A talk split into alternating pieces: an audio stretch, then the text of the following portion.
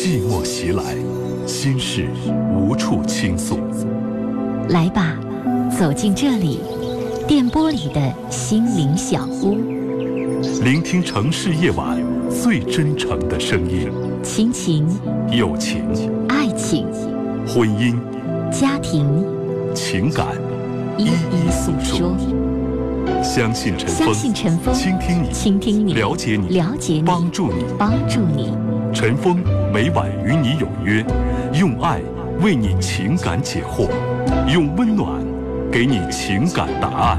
请守候温暖电波 FM 九十四点六，AM 六二幺千赫，龙广新闻台。每晚七点半，陈峰主播，心事了无痕。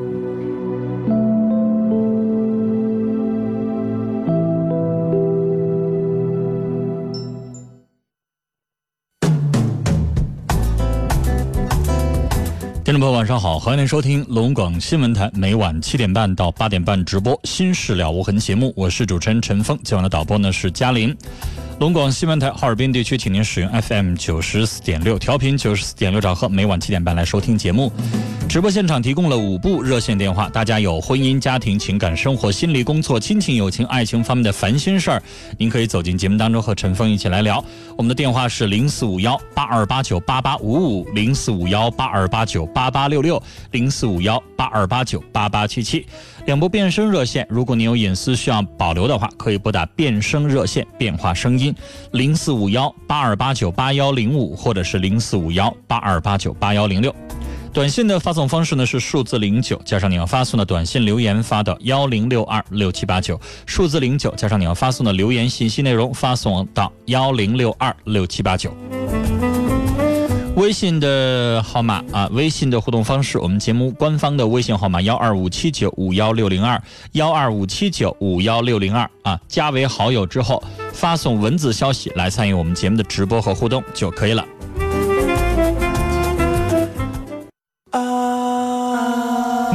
在收听的是《心事了无痕》，陈峰主播，欢迎继续收听。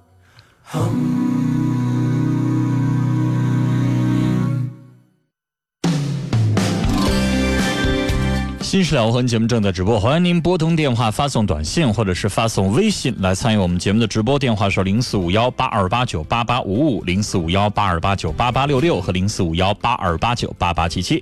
我是主持人陈峰，导播是嘉林 FM 九十四点六龙广新闻台，每晚七点半到八点半。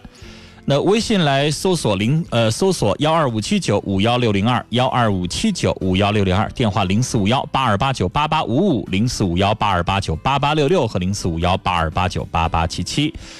来，节目开始，我们先来看一位听友在微信上问的问题。他说：“我喜欢一个男同学，但是对方觉得，呃，这个他对我的感情是朋友之间的。”没有达到喜欢的那种感觉。我们平日的交流仅限于 QQ 上，每次见面呢都像形同陌路。不管我怎么跟他示好，他都不喜欢我。他说他喜欢充满阳光的女生，可是我身边的朋友大多数都觉得我阳光开朗，充满阳光。他记住的更多是我的缺点。他说他很难喜欢上一个一个人。我觉得我始终没有办法接近真正他的内心，并且感觉他对谁都有意隐瞒自己。我到底怎么做才能让他喜欢我呢？他到底是一个怎么样的人呢？说的挺复杂，实际上简单就是这女孩想问，怎么能让这男的喜欢上她呢？这男生到底是一个什么样的人呢？欢迎您参与我们的节目，给这个困惑的女孩一点建议。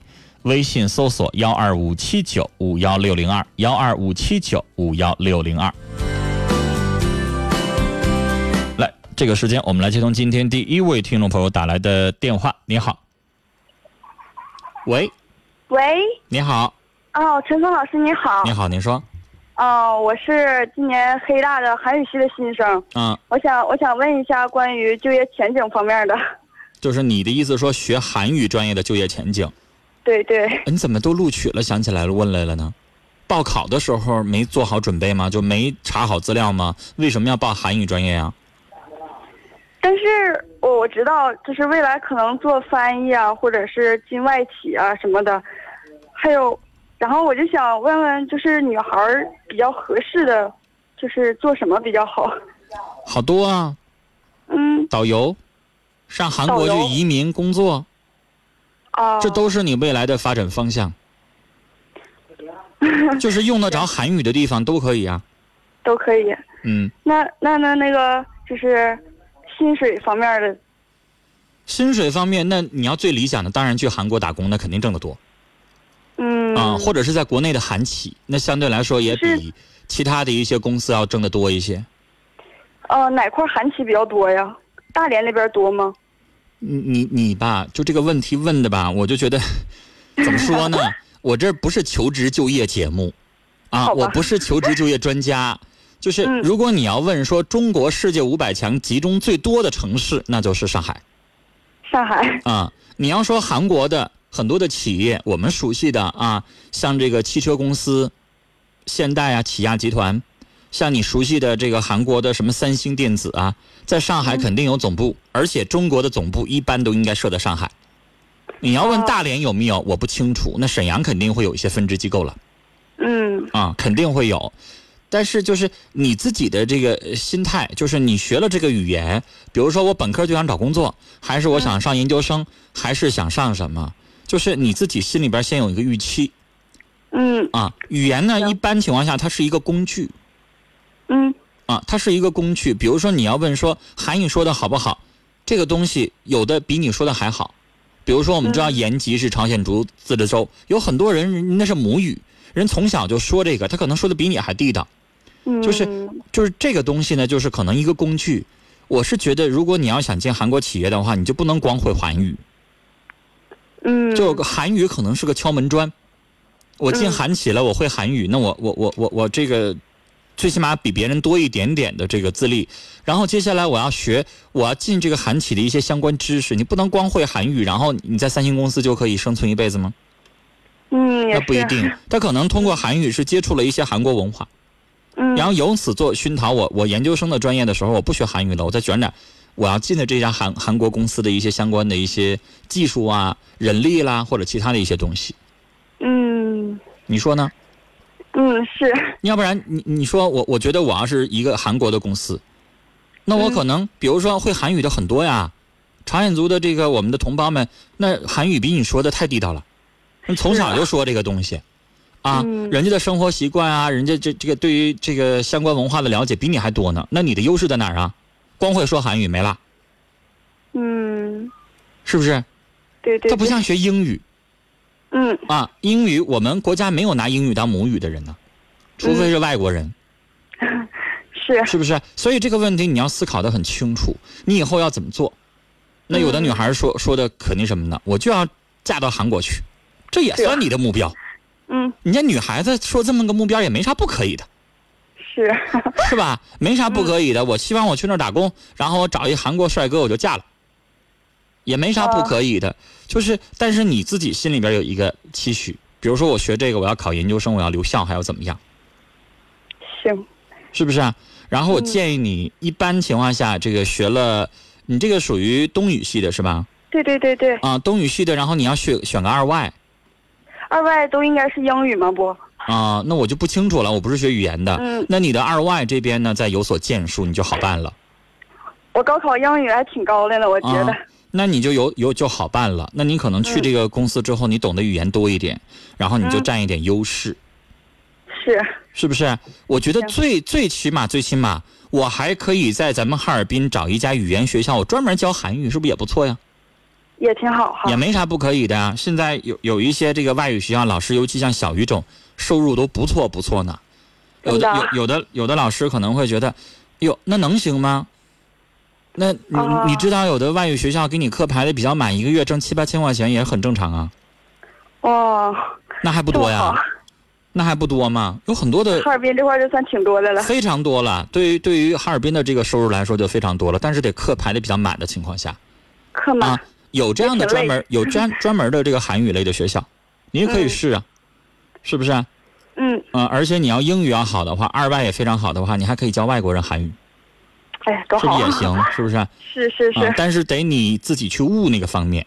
我要想嗯去当韩语老师，那我就不光韩语说得好，我还会教，嗯是不是啊？我要想当韩对韩国的一些，比如说观光旅行社的导游的话，那我就要去从现在开始就要努力。你定好了自己的发展方向是是是，啊，然后你要朝着去方向去努力就可以了。刚还没上学呢吧？大一开学才九月份才开学，是不是？我都在家等的不行了。嗯，大学生活可能你要经历一段失望。有的同学嗯老把大学生活想特好，去了之后发现就那么回事儿，你得自己找事儿干。嗯嗯嗯，大学可没有。班主任老师了，也没有人看着你了，没有人像嗯高中的时候还得上晚自习，啊没人管你是那事儿了。有课就去，没课的时候你自己安排你的时间了。这个时候你就应该自己给自己定目标和方向。嗯，是好，是，跟你聊到这儿啊，以后呢上了学之后，也可以跟你的这个学长姐啊，或者是教韩语的一些老师，去跟他们请教一下未来的发展方向啊。跟你聊到这儿，再见。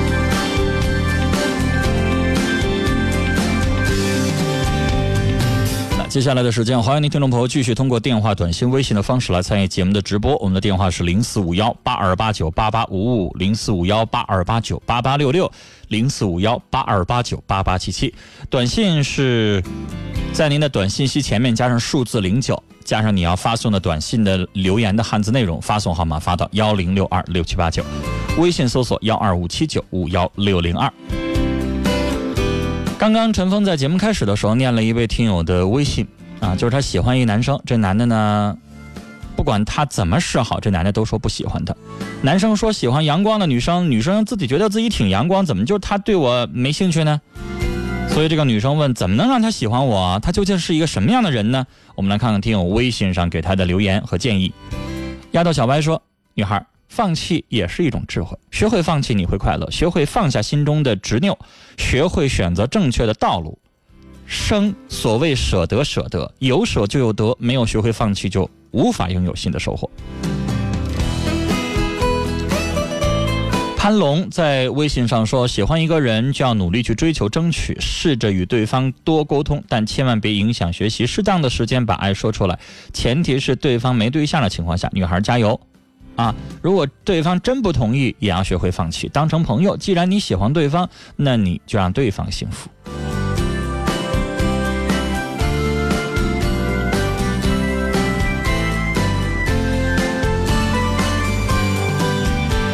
学不会放弃，在微信上说瓜不是强捏的就能成熟，是你的永远是你的，不是你的就不要再来，要也要不来。正转是两座难。感情不是一头热，是双面的。来，接下来我们再看其他的听友的问题。零零三零的听友发了这么一句话，说：“妈妈的女朋友在我们家住下了，影响到我们的生活，很多事情都很别扭，我该怎么办呢？”妈妈的女朋友是什么意思？就你妈妈的好姐妹在你们家住下来了，是吗？为什么呀？临时的还是长期的？这事儿你没法说什么。是你妈妈的朋友，就得你妈妈就出面去处理。当时也是你妈妈同意收留的，对不对？啊，如果影响到你们的生活了，你妈妈自然就该不愿意了啊。母子两个人商量商量，尽量不得罪对方。六二六六的听众来自于鸡西发短信问：你能看见吗？你要短信发对了，我当然可以看见。宝宝丫头微信说：“我和老公结婚十年，以前他和朋友吃饭都带着我，可最近一年出去不愿领我了，特别是同学在一块儿，说有我在他身边他就玩不好，玩的不嗨，影响他的情绪。听了他说里的话，我就特别不舒服，是不是他有什么想法，有人了呢？”人呢就怕这样疑神疑鬼。你要真有什么证据的话，你先思考一个问题，先别去思考说我去找证据，你先思考，如果他真有人了，你能怎么办？你是离婚还是选择人隐忍？先思考一下，然后再去选择你到底去还是不去。其实你完全可以，他不让去我就偏去，我管你玩好玩不好，我看我老公。但这样做会影响你们的感情，啊，但是呢。让你老公也在你能够把握的适当的范围之内，你人可以不去，但能不能够在现场也安排一个眼线？你能够了解他们都干什么呢？真有什么过分的事儿，你在现场再去出现一下，适当的给一些警告也来得及。我是觉得，如果真的没有什么的话，别瞎疑神疑鬼。真有问题的时候，到时候也能够通过一些蛛丝马迹去把握，也不能现在这样打草惊蛇呀。我们来接下一位听众朋友的电话。你好，女士。喂，喂，你好，你好，您说，嗯，陈芳老师你好，别客气，您说，嗯，现在有件事挺困惑的，嗯，您说吧，什么事儿？嗯，那个我老公他出轨了，他两年前吧，就是有风言风语，但是就是我作为嗯咋说呢，他媳妇儿，然后那个就是传传言他跟我一个好朋友，我那好朋友吧，这老公跟他也是同学，从小的好朋友，我就寻思这事不可能，两家走的挺近的，挺好的呗。就你老公跟你自己姐妹儿闺蜜啊，是这意思吗？对对对，然后那个，嗯，平时两家走的挺好的，然后外头有传言嘛，我就尽量给他俩压服。然后就是二月份的时候吧，然后那个对方就离婚了，因为他，嗯，然后那个我老公，其实我明知道是咋回事儿，我现现在这个社会我就睁一只眼闭一只眼过吧，但是他现在他变本加厉的，然后有一次吧，他你知道我刚想说说这句话，啊，对有的时候睁一只眼闭一只眼，你得看跟谁，对方是谁，对方怎么做。因为你知道，有的人嗯，你对于他的这种隐忍，他能当做感恩；但有的人，你这么做完了之后，他就蹬鼻子上脸。不是一开始是怎么的呢？我就寻思孩子，毕竟我儿子嘛，我儿子学习挺优秀的，我家父母也是压服这件事儿，你说都是那什么挺要面子的，毕竟这不是什么光荣的事儿嘛。然后那个他咋说呢？一开始我管他吧，我没抓住他证据，他回来就跟我俩洗脑的啊，我怎么怎么地了，我怎么怎么去了，你哎一提这事儿心脏都犯了。然后那个他，我就寻思，哎呀，你就随你去吧。然后嗯，十一点之前不回家我也不行问，十二点之前不回家，慢慢变本加厉，就三天两头不回家了。然后这离婚之后这就是我说的给鼻子上脸吗？真是就是等别上脸。关键他家现在的态度也是，过就这玩意儿，要是不过呢，跟外边人说的可好了啊，我不希望他俩离婚，怎么怎么地的。然后跟我们家呢，也就是放横了，怎么怎么的。其实他俩的证据呢，咋说呢？我虽然说没抓着他俩在床上，但是间接的证据我有，就是我通过给他朋友、领导什么的，我打电话，他们也都给我证实了，我电话都有录音。我现在我不知你道你说你就非常简单，你给这女的打个电话，她不跟你，她不跟你已经叫号了吗？你给她打个电话，直接录下来，这就是证据了，很简单。你啊，你的意思说你本人给她打电话她不接对，但是他给我回信息了，啊？信息我有，信息里边有那个说明的话是吗？嗯，对，但是没那这也是证据啊。或者你但是没家其他人给他打电话，他要能接的话，也是证据。你父母了，你身边的别的朋友了，也可以。就是女士现在已经到了一个什么步呢？就是你想再忍，但是已经不由你了。就是我刚才说蹬鼻子上脸了。就这件事情当中，在你们家庭之外，所有人都已经全都都知道了。了，全都知道。你不离婚，现在就变得你骑虎难下了。你不离婚，就好像觉得你特别窝囊，对对对，我就是这种就感觉得你是个逆来顺受，你啥本事也没有，老公也看不住，让自己闺蜜抢，闺蜜在外边到处放话了，就就想搅和黄。但是呢，你老公现在不想担这个骂名，就不想他主动提这个离婚。那我现在我不知道他啥意思。你作为男人，你能理解他是什么意思吗？他是想过呢，还是想过能这样吗？想过得彼此维护个尊严和脸面。现在外边传的沸沸扬扬的，他根本也没有维护这个家的尊严和脸面呀、想过能这样吗？一个男人，女士，当他默许了小三在外边猖狂，在外边叫嚣，而妻子受到了那么多的莫大的伤害，他不管不问，没有关心，没有体贴，没有多回家照顾你，那说明啥呀？那所有这一切他都默许了。他现在唯一等着的就是你在提这个离婚呢。就是你不提，我也不担这骂名，我就这么混着，反正没影响我啥。对，完你要提，我就同意，意。我就顺理成章，我就同意了。但是呢，你不提，我要提的话，好像我是陈世美似的哦，啊。他想让你秦香莲抛弃我，但是我不想当陈世美抛弃秦香莲，就这个意思。那他已经背叛婚姻了，法律上背叛婚姻，不就是在分割财产方面有就是保护弱者的倾向吗？有但女士没有就是说有嗯有没有有没有就是说谁上先上法院就是没有谁那个谁起诉无所谓。谓的事儿？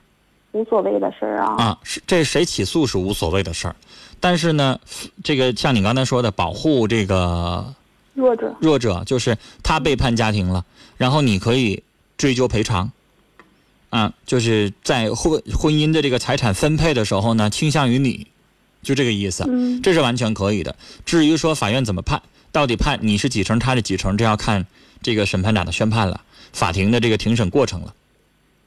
啊，女士，我是觉得这种情况下，谁起诉无所谓了。就是这个家也没有必要再维持了，对吧？女士，你想维持，你一直想维持，你一直隐忍，也是一直在给对方尊严、给对方面子，不希望这事儿捅破。但是你不想发生的事儿，它就发生了。你现在想给对方留面子，对方自己不想留了，人俩自己就传的沸沸扬扬了。那为啥传呢？他俩明显应该可以地下情藏着掖着的，但是他们俩现在着急了。你不你不感觉这小三儿这女的她着急了吗？她已经离了，人现在想的是你啥时候把我扶正啊？我都为你离了，你啥时候把你媳妇踹了呀？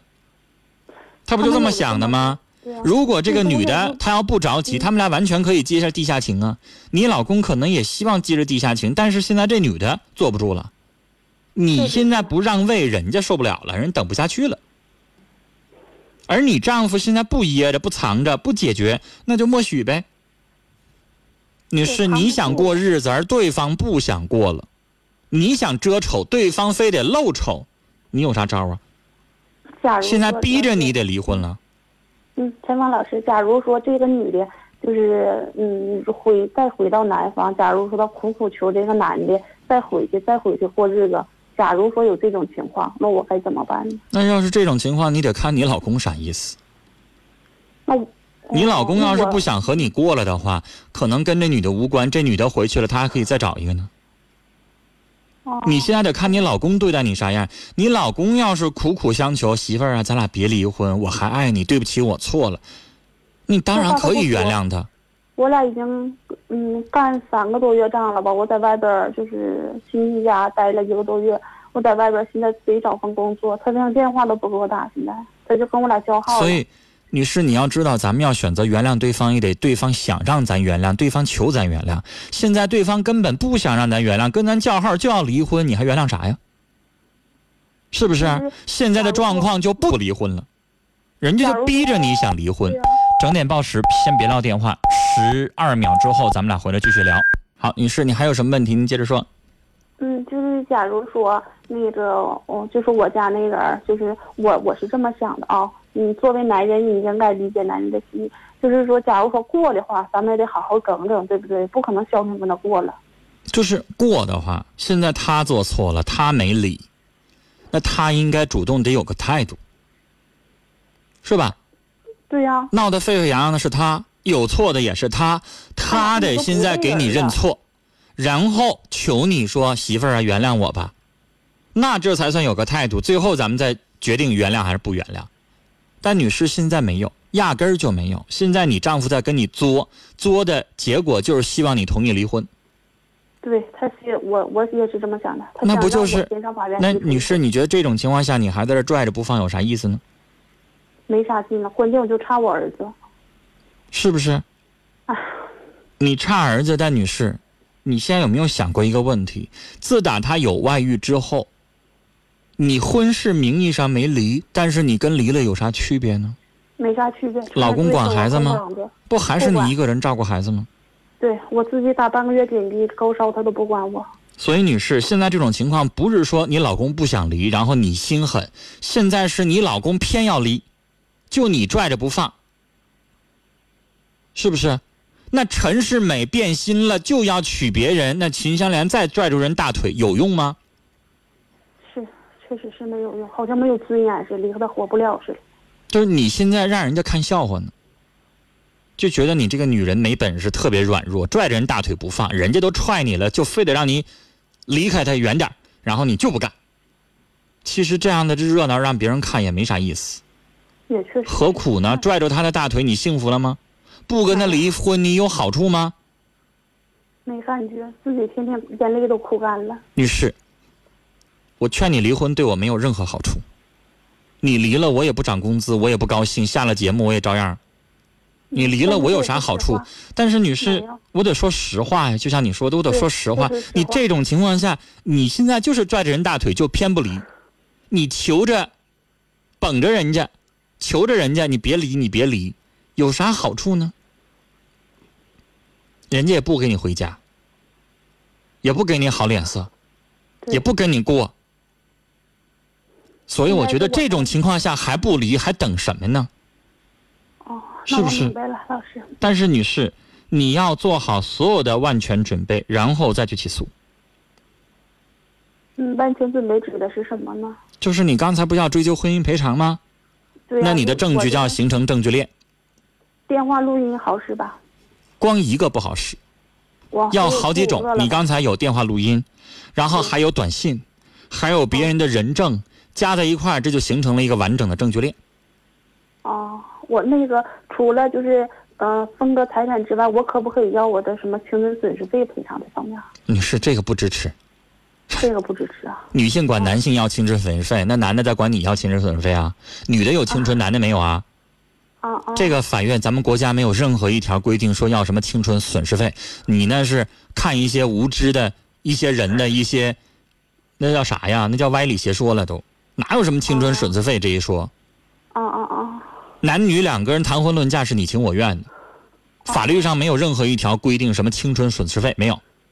啊啊！啊，你能要的就是婚姻赔偿，而且这个婚姻赔偿还得在你们的婚姻共同财产当中，就是他可以。从这里边少分点哦，可以这样，啊，你们名下的共同财产、存折、房子，然后呢，你要照顾孩子，女士，我建议你啊，让法庭当场宣判一次性付清抚养费。啊，可以有这说呀。尽量的，但是法院、法庭支不支持，你得看宣判。因为经常有宣判说，我要求每个月他支付五百块钱抚养费，你以后上哪儿每个月管他要钱去？离了婚，你俩谁认谁呀？现在他还不给我，里头都不给我，那以后上哪儿要去？所以就一次性宣判，比如说房子这儿原来应该五五成，追究赔偿之后，比如说你分六成，然后再要抚养费，你分七成八成。哦，啊，这房子分配完了之后也挺麻烦的，这房子你得变卖呀，还是你把它作价呀？因为这房子不能把它拆一半，你一屋我一屋啊。对对对。这房子最后作价五十万，然后你。占七成，他占几成，然后你得把那几成找给人家钱，到时候也是个事儿。你上哪变现金去啊？啊，这也是问题，啊，所以得有一个万全的打算，就是你得咨询律师，有几个智囊团帮你去出主意，到底怎么分割。嗯嗯。啊，比如说一般情况下，我我要房子，你要车。就是让男的要车或者怎么地的，你就这么想，要不然要房子一家一半的话，你还得给他变现金，挺麻烦的一个事儿。就是啊。嗯，这些都得想好了，然后再跟他戳破这张纸。戳破纸之后，你们俩可就就就就有恨了。就你再想得到什么东西从他那块儿，可就人家有防备了。啊，现在该要什么证据，赶快要去，跟律师咨询一下，把你这些所有的证据拿到律师那儿看一看，律师看还差啥少啥的，赶快想办法拿到手，然后再跟他谈离婚。啊，谈离婚的情况下，也可以让先让律师出面帮你谈一谈。如果不需要打官司，直接他就同意给你七成，那不省事儿了吗？打官司劳民伤财的，你还得上庭，你还得请律师，你还得花诉讼费，你还得花律师费。是不是？但是如果他要是不消停，就像你说的不同意，那没办法，咱必须走法律程序了啊。行啊，那我但是离婚也是个辛苦活半年能离清楚也行啊。哎，也确实是，也不想那么靠着。为啥现在还有那种专门的离婚代理公司啊？就是咱没那精力，咱还得工作，还得顾孩子，可能离婚这事交给谁能帮你办成了也行。好，跟你聊到这儿好吗，女士？以后再有什么问题咱们再聊啊，再见。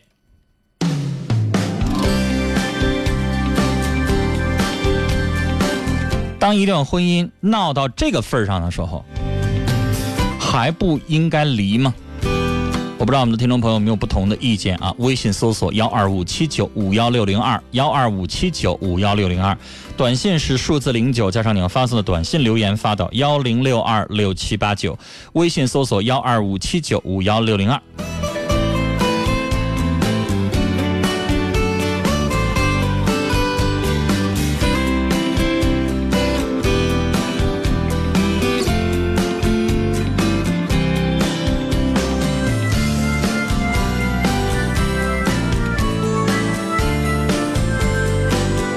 绝不会放弃，在微信上评论说：“女士，离，马上离，把后路自己先弄好，不是你的就别委屈自己了，别再去挽回了。即使挽回，也不会有以前的感觉。你就这样，就当做自己有洁癖啊，有感情洁癖，离他远点。”可心说：“没有感情的婚姻，为什么还要去维系呢？婚姻当中要获得尊重，你老公明显是不爱你了。你觉得这样的日子有意思吗？”江孔华说：“女士，事情既然已经这样了，日子是过不下去了，只有找充分的证据维护离婚后的财产分割了。”柳青说：“不要再执迷不悟，长痛不如短痛。”这位听友叫小眼皮硬了，说：“婚必须离，没有必要再去顾这段感情了。”好了，接下来我们抓紧时间继续来接通听众朋友的电话。你好，女士。喂，你好，陈峰老师，你好。呃，您需要离听筒再近一点，声音再大一点。啊，我这是在山里面，信号不怎么好，现在好了吗？这跟信号没关系。您这样的女士，我教您啊，您把那个嘴贴到这个手机的听筒上，然后呢，您用另外一只手捂住您的嘴，让这个声音全往听筒里传，不往别的地方扩散啊。陈峰老师，现在好了吗？好多了，您说。啊，好，我就总听你的节目啊。我有件事情想麻烦你。没事，没事，您说。我家吧有个七岁的小孩，是个女孩。嗯。她呢，就是感觉她特别特别的任性，就是不愿意让人说。如果她一淘气了，我们一说她了，她就会做出掐自己呀，或者是别的样的行为。我说她这是一种什么样的？是不是一种？掐自己还有什么？掐自己，或者是啊。就是就是一种就是也得挺奇怪那种眼神呢，或者是那种行为。好，那女士，你们就不能尝试着在批评他的时候婉转一点说吗？他就是他才七岁，我感觉他就特别特别的。那七岁的孩子也有自尊心了，你家孩子自尊心特别强，不愿意别人批评他，不愿意别人说他不好听的话。那女女士，针对这样的孩子，他是性格的问题，啊。你你他不是说现在有病，我要给他吃个药，吃个药性格就改了？您听说有这样的药吗？啊，那我寻思是不是孩子特别犟？这个脾气是来自于父母给他的秉性。那咱都听说过啊，说这个爹犟，儿子比老子还犟，是吧？你家孩子从小可能这个脾气就不好，那是不是跟你们父母说话比较冲，脾气比较急也有关系啊？是你们俩给他的遗传基因啊，对吧？然后接下来，女士。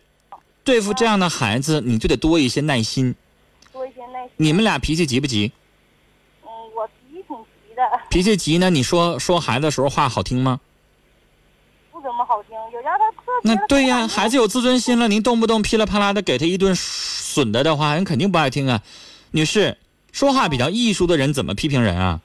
我现在要说您，女士，我要给你提俩意见，我就说，哎呀，女士，你看你。多好啊！长得又漂亮，又勤劳，个性又好，真好，把这家经营的真好。但是呢，能给你提个小意见吗？小意见就是脾气有点冲，能不能改改？我要这样说话，你不带生气的吧？我就是总听你的节目。那女士，来回答我的问题。我要这么跟你提意见，你是不是不会生气？嗯，不会的。那我要给你上来，我要不这么说话呢？我要张嘴就说，你咋那么招人膈应呢？那你倔啥呀倔？有啥了不起的？闭嘴，别说了！我要这么跟你说话，你是不是肯定生气啊？对呀。那你跟你家孩子也一样啊。七岁的孩子，女士，这个时候孩子可能没那么懂事儿，但是他也能听懂好赖话吧？啊。就连那小狗，你跟他嗷了一嗓子，他还知道害怕呢。那七岁的孩子，他也听懂懂好赖话了。你这个时候孩子比较倔，你顺毛妈子呗，哄着来呗。感觉他特别的叛逆，说他什么也不听，就是眼看就快上一年了。特别不爱的那是不听，是因为女士你跟他说话的方法有问题。你让他换一个人的话，没准就能听得进去呢。那人不就是这样吗？比如说，我给你举个例子，我有一个学生，他妈妈是女强人，他妈妈特别厉害，全国各地去做报告去。然后这个孩子要学摄影，这妈妈就背后就买好几万块钱的摄影机，给他找教材，给他找书本，给他找各种专家去给他点评。你知道这妈妈为他付出多少辛苦啊？但是这这妈妈有的时候给他找一套题做，这孩子就不做。但是我跟他说，我说你知道你妈妈做了哪些吗？他说知道。我说那为啥你妈说你就不听啊？我妈对我管太严了，我就不喜欢她管我。那孩子就这么说话呀。那但是当老师在说他一句话，哎，他听了。对对，他现在在学校老师就是为什么呢？就是女士，你要明白，你常年的对孩子的教育，你家孩子可能这个叛逆期太早了，才七岁，但是你要明白，正是因为你对孩子的管理方式，你对孩子的说话的方式，让他就不听，就不爱听你说话。那这种叛逆，我想告诉你，随着他的年龄长大，会越来越严重。是啊，我得用什么样的方式教育他？因为我们都是来女士，需要改的不是孩子，需要改的是你本人。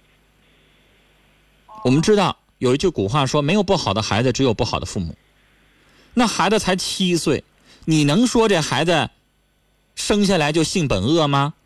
啊，能说这孩子生下来品质就不好吗？能说这孩子生下来就不是好孩子吗？不是，他的性格倔也好，叛逆也好，不听话也好，都是耳濡目染受你们父母的影响。那以后女士就要提醒你，你要说话婉转，你要说话好听，你要提高你自己自身的文化素质，说话多点文化，在以后说话的时候要精精大脑。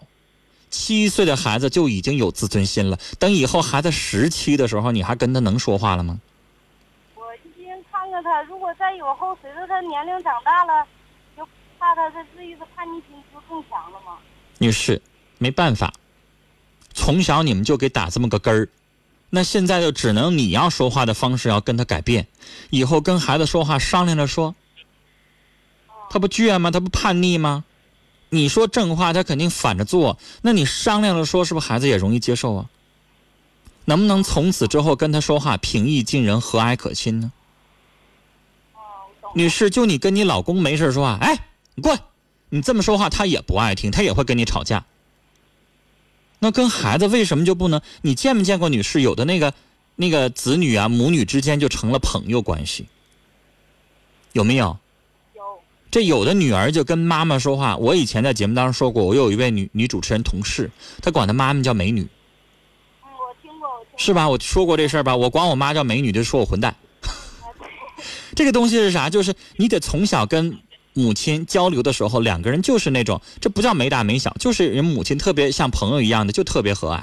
这女孩什么话都跟妈妈说，两个人长得也像，就是妈妈长得也年轻，就像母女似的。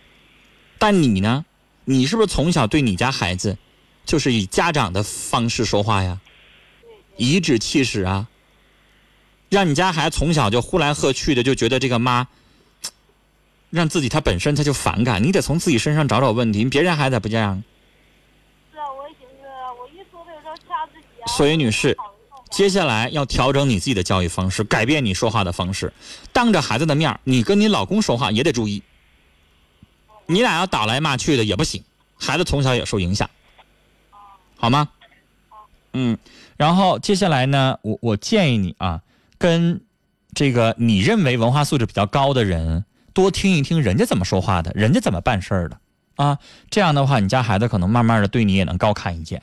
现在你说七岁的孩子都不听妈话了，这以后一辈子咋整？是不是？跟您聊到这儿了啊，再见。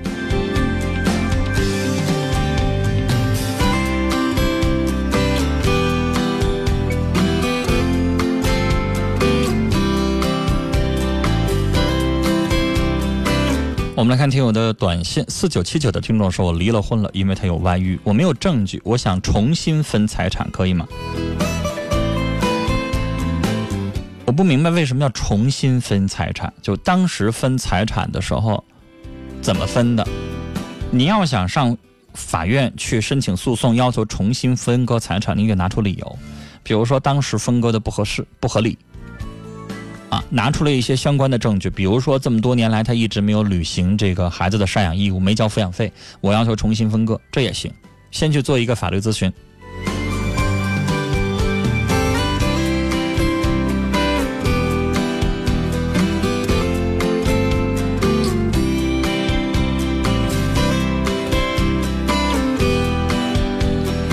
七四幺幺的听众说：“我恨我的前女友，她不自尊不自爱啊，找了四个男人了，说是为儿子，不要脸。”先生，我觉得您有点钻牛角尖了。您刚才最后气的说他不要脸，既然已经是前女友了，既然你已经跟他分开了，你管他跟谁呢？你管他找几个人呢？你管他要脸还是不要脸呢？你这不是在这跟自己较劲吗？你说是不是？他跟你分手了，他跟你没有一毛钱关系了，你也管不着人家，他也管不着你，他愿意咋地咋地呗，管他干啥？咱管好咱自己一亩三分地不行吗？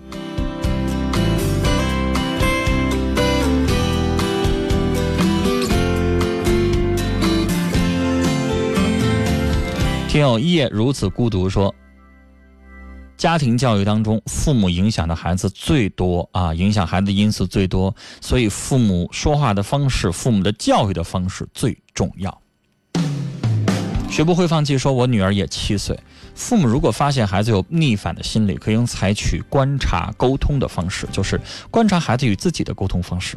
在很多时候，父母必须超越自己的角色，从第三者的角度去观察孩子逆反的问题，并以不同的角度去对待有限度的迁就。这个说的很好。另外啊，还有好多比较复杂的情况，比如说，这孩子从小在爷爷奶奶、姥姥姥爷那生活长大，这个姥姥姥爷对他纵容很纵容，啊，当妈的就对他很严厉。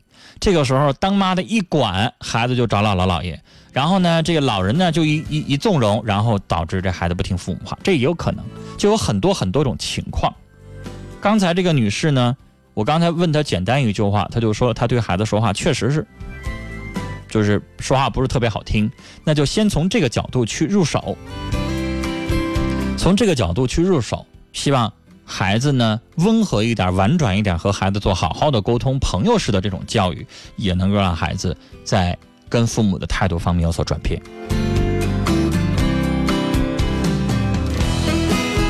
这位听友叫何为始终如一，说我到底加没加入节目啊？你加入节目的这个微信之后，节目会自动给你回复一条微信，啊，通知你什么？感谢您加入了陈峰听友俱乐部的这个微信。另外，你每发一条微信，不都自动给你回复一条回执吗？这不都证明你已经加上了吗？但是你要让我回应你一下的话，你得参与节目，说那个话有用啊，言之有物啊。你什么都没说就让我回应一下，这不耽误时间吗？节目的时间那么有限，去掉广告，去掉口播稿，我一天能接几个电话呀？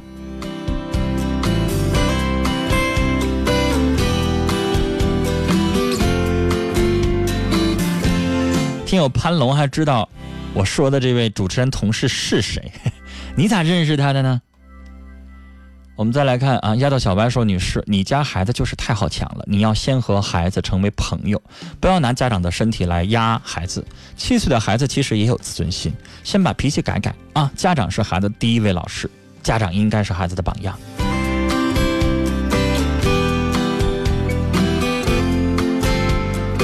这位听友叫温柔哥哥啊，说刚才那个女士的遭遇太苦了，这样的婚姻必须离，这样的男人和那个小三儿也不会长久。杨明说：“好男人有的是，放下这段感情，再找最爱的你。”雪儿飘飘发短信说：“女士离吧，这样的婚姻还过什么？干嘛非得一棵树上吊死？没有好男人了吗？”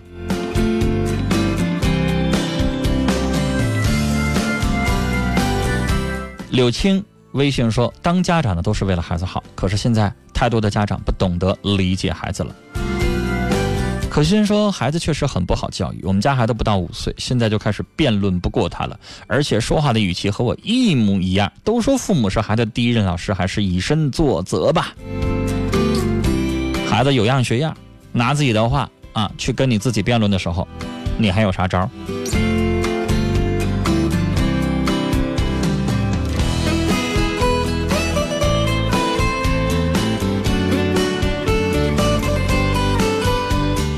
我们的听众不用发短信、发微信，还问说：“我加上微信了吗？”你能收到我们的系统的回复，就说明你加微信成功了啊！要不然每天都有好多位听众发短发微信，金玄子就发微信：“我加上微信了吗？”我要挨个念这样的微信，不是没有意义吗？